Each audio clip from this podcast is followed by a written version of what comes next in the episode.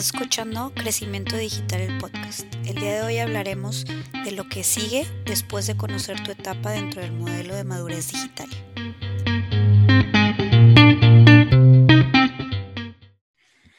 Bueno, pues hablamos en el episodio anterior de, de, cómo se logra la madurez digital y cómo determinamos en qué nivel o etapa nos encontramos en cuanto a madurez digital y hablábamos de cinco etapas. Ahora en este episodio quiero que platiquemos de lo que sigue. Ya conozco en qué etapa me encuentro, ahora cómo me muevo de ahí, cómo logro la etapa eh, número 5, que es la etapa optimizada o la sobresaliente de líder del mercado. Ok. Este, bueno, pues sí, lo primero, como bien dijiste, es analizar, analizar dónde estás, en qué etapa, pero junto con ese análisis de qué etapa estás, es analizar toda tu situación digital. ¿No? O sea, estás viendo si, si, tu, si tu modelo de marketing digital que estás siguiendo está muy rezagado, todavía no has hecho nada o empezaste a hacer algunas cosas, empezaste a desarrollar unas cosas o ya más bien tienes algo más definido. Y partiendo de ese punto, también pues necesitas ver cómo están tus competidores. No es lo mismo cuando tú vas a entrar a esto en, en un océano azul que cuando vas a entrar en un océano rojo. Este, ¿Qué quiere decir eso? Que si hay muchos compitiendo por lo mismo que tú estás compitiendo, por llamarle la atención a Google, por decirlo de alguna manera, por, por posicionar tus, tus, tus palabras claves porque tu página tenga muchas visitas, no es tan fácil cuando hay muchos que cuando hay pocos. Entonces, este, si por un lado eres inmaduro y por otro lado es un mercado muy, muy competitivo, la cosa está más difícil. Y, si, y si eres inmaduro, y, pero este, no hay muchos competidores, pues, pues puede ser que puedas avanzar más rápidamente en las etapas de, madurez. ¿Sí me explico? Sí. Sí, de hecho eso es lo que te va a dar el punto de partida para, para poder definir el rumbo, los objetivos, qué quieres lograr con, con, ok, esta es mi situación actual, a dónde quiero llegar, cuánto tiempo quiero llegar a eso y, y pues cómo se va a alinear eso a tu, estrategia general de negocio. Sí, tres, tres, digamos que son tres elementos que debes de analizar. ¿Cómo estás tú? ¿Cómo está tu competencia? ¿Y cómo está tu consumidor? Puede ser que en lo que hagas tú, el consumidor no ha cambiado tanto sus hábitos a un proceso digital. Aunque hoy sabemos que todo tiene que ver con algo digital, o sea, todo buscamos en Google, sea lo que sea, ¿verdad? Desde comprar pan hasta, o café hasta comprarte una casa, ¿no? Entonces, este, dentro de eso, esos tres ejes, digamos, son los que conforman el análisis de tu situación. Y luego, esto parece muy obvio, pero hay que definir objetivos.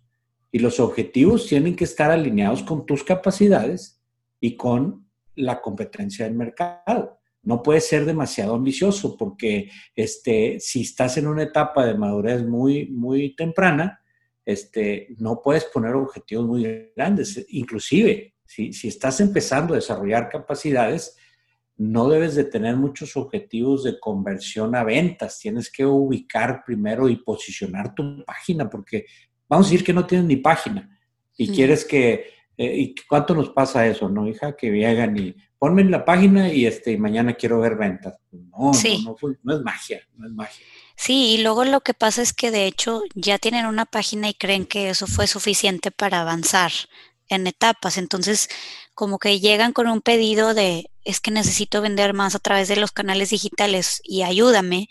Entonces esa es la prisa que se genera y, por eso es que fracasan estos proyectos y por eso es que luego hay roces y demás, ¿verdad? Porque no entienden que, a ver, primero tengo que construir las bases y la cimentación de este proyecto que es, estamos hablando de mediano y largo plazo y, y cuando ya les dices eso de vas a ver resultados a mediano y largo plazo y mediano sigue siendo rápido, pues se, se desmotivan o pierden el interés.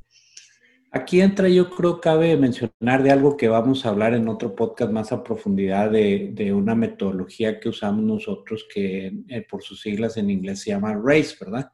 Entonces tienes que definir objetivos de esas cuatro, este, cinco etapas, este, cuatro etapas de, de, de tu, de tu embudo de, prospección.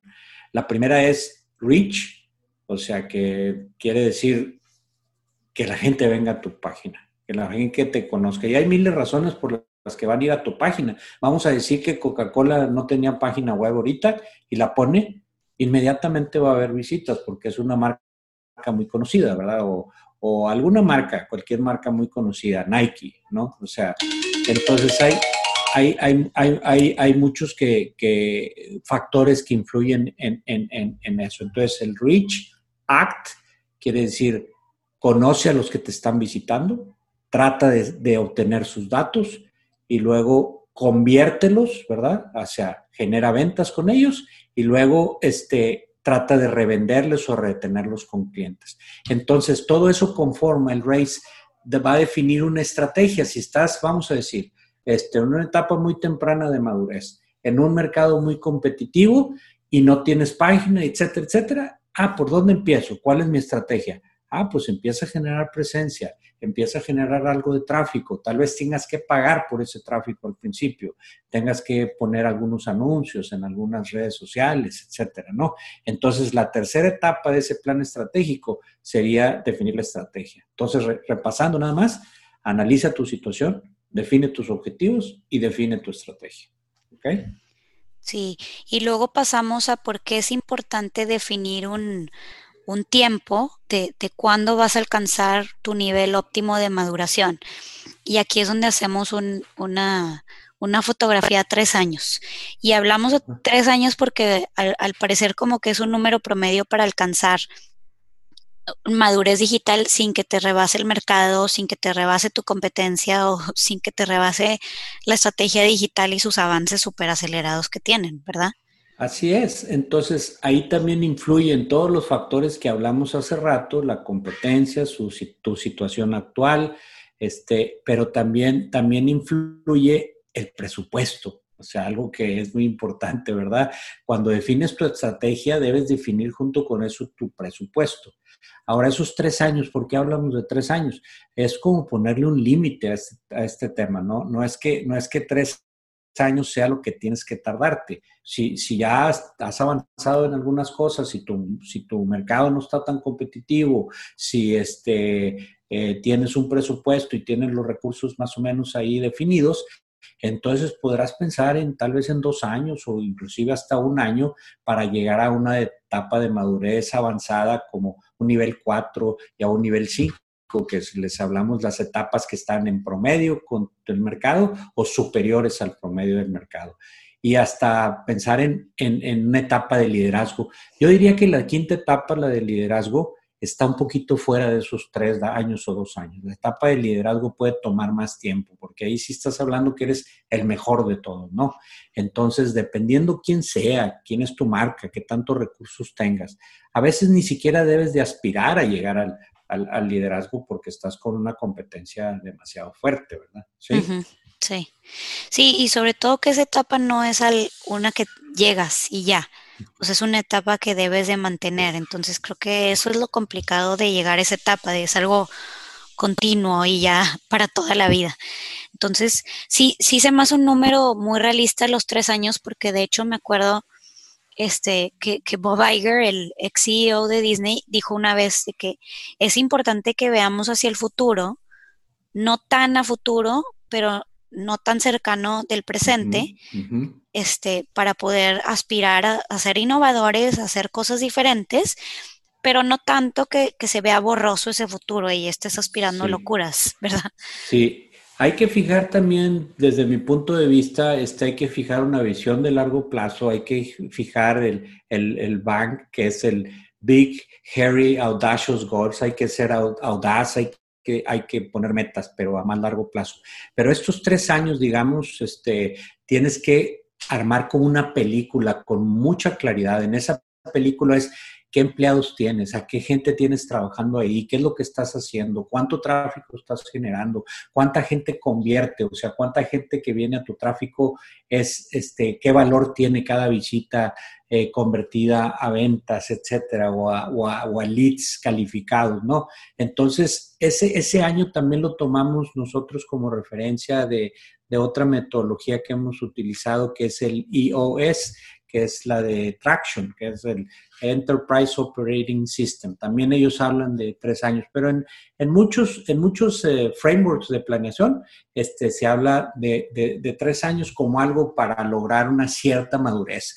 De, después de lograr esa madurez es cuando es decir, así ah, puedes pisar el acelerador con todo, ¿no? O sea, pues ya tienes probados tus procesos, ya sabes cuánto te cuesta generar un cliente nuevo, entonces ya dependen de tu presupuesto, decir, hoy le meto más y me va a costar tanto y me va a generar tanto, ¿verdad? Sí, sí, sí, es importante, como dices, tener esa, esa película, pero sobre todo luego descomponerla, ok, ya, ya tengo claro cómo va a ser mi visión a tres años, ya tengo claro dónde estoy y a dónde quiero llegar, pero sí es importante y luego pasamos a lo táctico. Ahora sí ya estamos hablando de capacidades que tienen que ver con lo que es ejecutable. Entonces hacemos el plan de un año.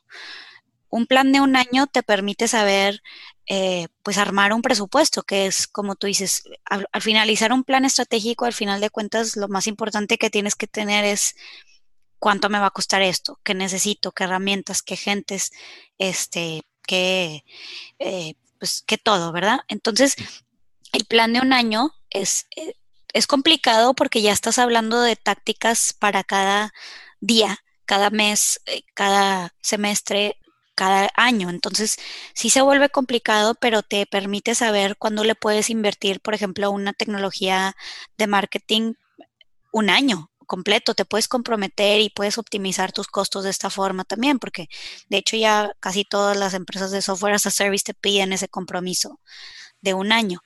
Y sí es importante saber que, que necesitas integrar estas herramientas, estas personas, estas habilidades y armar tu plan en, base a eso. Entonces, sí creo que estos componentes son importantes, pero luego realizar lo que nos dicen las metodologías que nosotros seguimos, que son SOSTAC, que son iOS, que son el Hockey Stick Principle y todas las que, que hemos integrado a nuestra, a nuestra propia metodología, es hacer planes mucho más cortos, ¿verdad? Entonces, yo creo que es importante empezar con los planes trimestrales que son los planes de los famosos 90 Day Plans. Haces un 90 Day Plan que se descompuso de tu plan anual para decir, ok, estas son las bases que tengo que construir para arrancar de la etapa en la que me encuentro para llegar a la siguiente.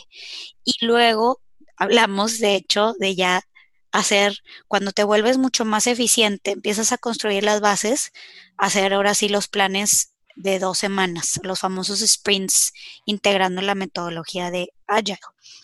Y sí se me hace bien importante que, eventualmente logremos esa, esa agilidad de, de, hacer lo ejecutable en dos semanas porque después se vuelve bien caótico, se vuelve bien disperso, se vuelve todo bien aislado cuando hablamos de planes de 90 días incluso.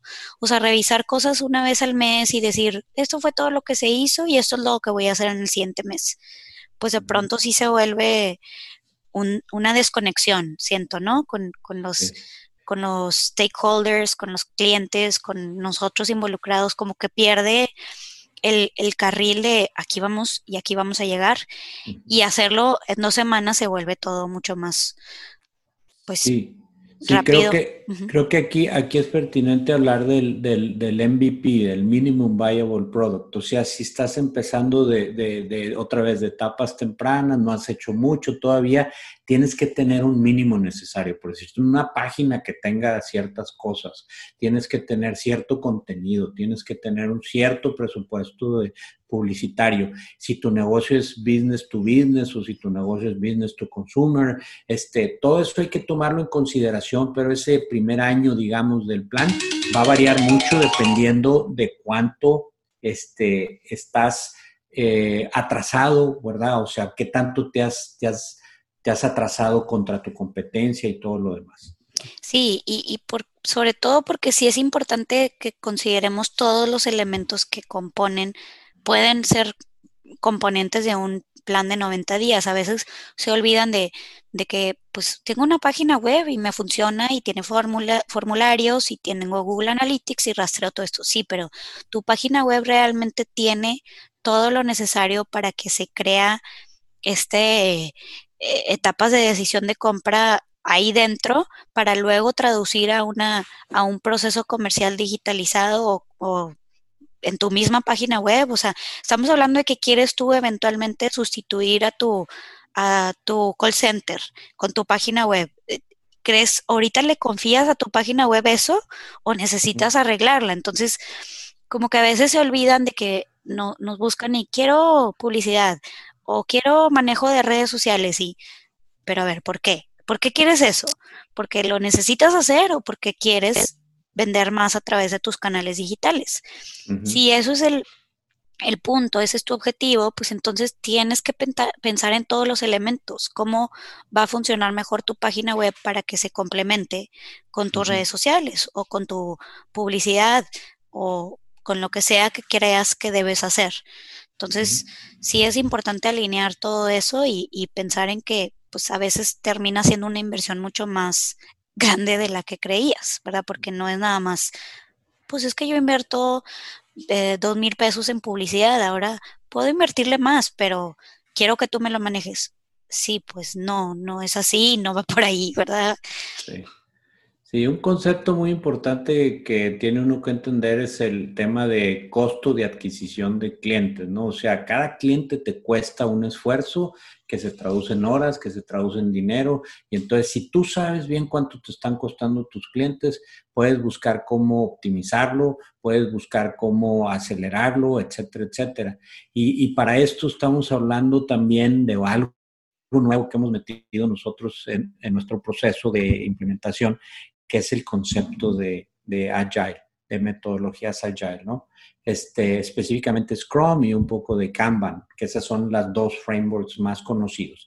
También yo creo que nos ocupa todo un podcast, un podcast completo, pero básicamente lo que, lo que dicen estas cosas es, eh, eh, eh, filosóficamente digamos, muy sencillo haz, una lista de cosas que tienes pendientes. Alguien te tiene que decir, bueno, tu página y tu página tiene que tener esto, más esto, más esto, más esto. Tus redes sociales, ah, pues tus redes sociales deben de tener esto y esto y esto. Tienes que tener un CRM para darle seguimiento a todos tus prospectos y tiene que tener esto y esto y esto. Y si tienes e-commerce, ah, pues necesitas esto, más esto, más esto, más esto. Todo eso, esa lista de cosas dependientes se llama un backlog.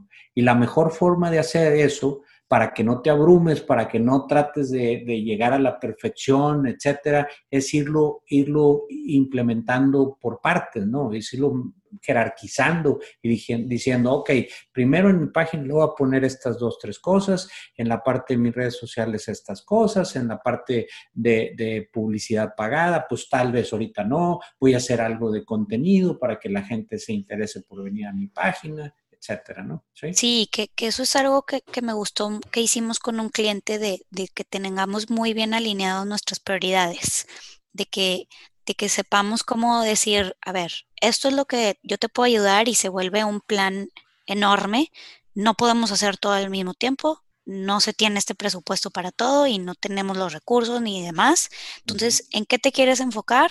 ¿Cuáles son las prioridades? Si es esto, pues nosotros obviamente damos nuestro punto de vista con nuestra experiencia, lo que sea, de cómo eso te va a ayudar a lograr el objetivo de, madurez digital en estos aspectos para alinearse a tu objetivo general de negocio o no. Entonces, sí se me hace que es importante que haya, e, exista esa comunicación entre, entre los equipos, sobre todo cuando trabajamos así, ¿verdad? De nosotros como externo con el cliente interno, de, de que estemos alineados de tus prioridades contra lo que es realista, ¿verdad? De sí, sí te puedo ayudar en esto para sí avanzar en, pues en, la escala de tu etapa de nivel de maduración. Sí, lo único que quería agregar ahí es que pues tienes que ver tu capacidad, la velocidad en que puedes ejecutar esas tareas con, estos sprints, digamos, de, de, dos semanas, de tres semanas o de un mes. Este, depende mucho de cuántos recursos internos, cuántas agencias que te pueden ayudar a hacer ciertas tareas, una agencia que te va a ayudar con la página, la otra te va a ayudar con la publicidad y las redes sociales, etcétera, etcétera. Entonces, todo eso completa tu capacidad y tu velocidad de ejecución de tu plan táctico, ¿verdad? Sí, sí, creo que lo he visto, o sea, tenemos clientes que sí pueden invertir lo necesario para avanzar en casi todas las capacidades digitales y tú ves cómo se mueve más rápido eso versus otros, incluyéndonos a nosotros, por ejemplo, de, de, que pues podemos trabajar ciertas capacidades más que otras, en algunas estamos muy avanzadas, en otras rezagadas, porque pues la verdad es que luego falta el en involucrarnos más en nosotros mismos como nos involucramos con los clientes. Pero, pero sí, sí te das cuenta de que, pues sí, sí, sí hacen falta recursos en estos porque, pues es tiempo de análisis y tiempo de inversión, o sea, como ahorita que estamos analizando lo que llevamos haciendo con 940 blogs que tenemos desde el 2014, pues eso en qué se ha traducido y eso es tiempo, esos son análisis que, que toma mucho tiempo, sobre todo para sacar conclusiones que van a ser valiosas para luego, pues, compartir con nuestros clientes. Así es. Y bueno, creo que, Ajá.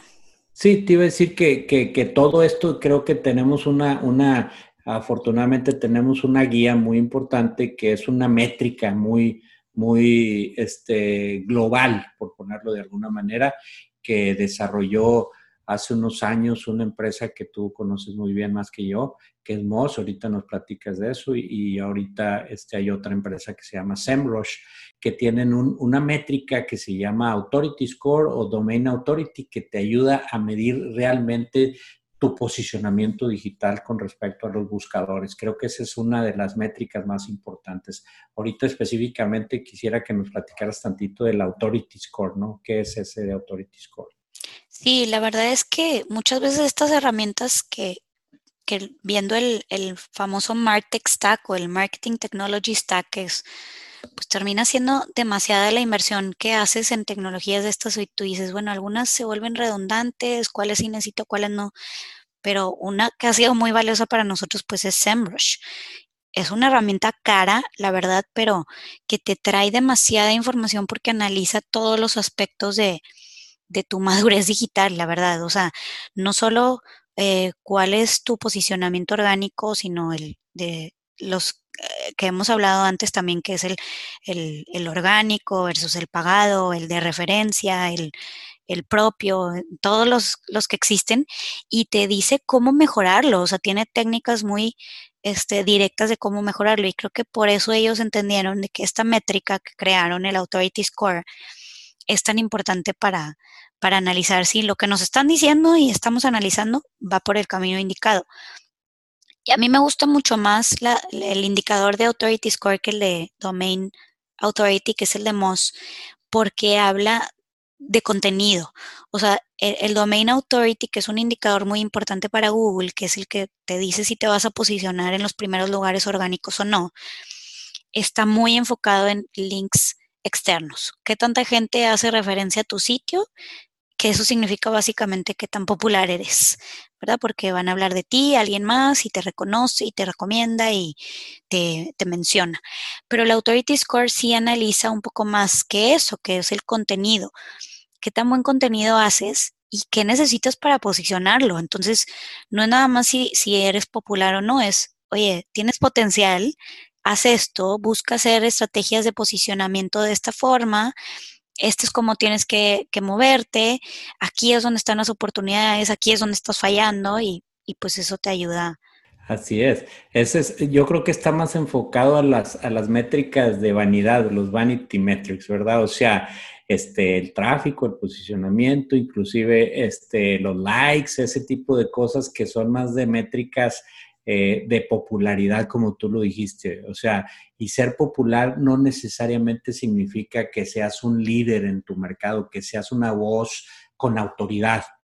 Pues entonces el Authority Score más bien está midiendo eso, qué tanta autoridad tienes en tu mercado, qué tanto te escucha la gente cuando tú hablas, ¿verdad? ¿Qué repercusión tiene lo que dices? No, no tanto es un tema de, ¿por qué? Porque puedes generar mucho tráfico, puedes hackear, digamos, el tráfico haciendo muchos trucos de poner cosas para que aparezcas ahí en los, los buscadores, pero eso no, no, necesariamente se va a traducir en un resultado, en una venta, en una, en una autoridad, en un posicionamiento digital valioso. Sí, sí, que a final de cuentas, pues estas herramientas muy difícilmente van a, analizar si, si a tu cliente le estás dando el contenido necesario o no. O sea, tienen que analizarlo de forma muy externa como el tema de popularidad, o sea, a final de cuentas le gustas a Google o no, pero, pero sí creo que SEMrush sí se enfoca en darte el material y, y las herramientas para decirte si estás haciéndolo bien para tu audiencia y si no lo estás haciendo bien, aquí te doy todos los, este, todas las herramientas para hacerlo mejor y hacerlo posible. Entonces, eso es lo que es muy valioso de ese tipo de herramientas y, y pues integrándolas con herramientas como son HubSpot o como son, este, pues, no sé, digo, todas las que existen, un, CRM, mm, como son Marketo, como son este, todas esas herramientas de, de, marketing, pues se vuelve mucho más poderoso este indicador. Así es. Entonces, bueno, digo, eso es en resumen, tratando de hacerlo en resumen de, lo que se requiere una vez que conoces tu etapa y quieres avanzar en las otras. Entonces, digo, espero que, eso haya concluido bien. Sí, esperemos, este, después profundizaremos en algunos temas poquito a poco, ¿verdad? Sí, bueno. Muchas gracias por escucharnos, no olviden suscribirse y sobre todo compartir. Nos vemos en el próximo episodio.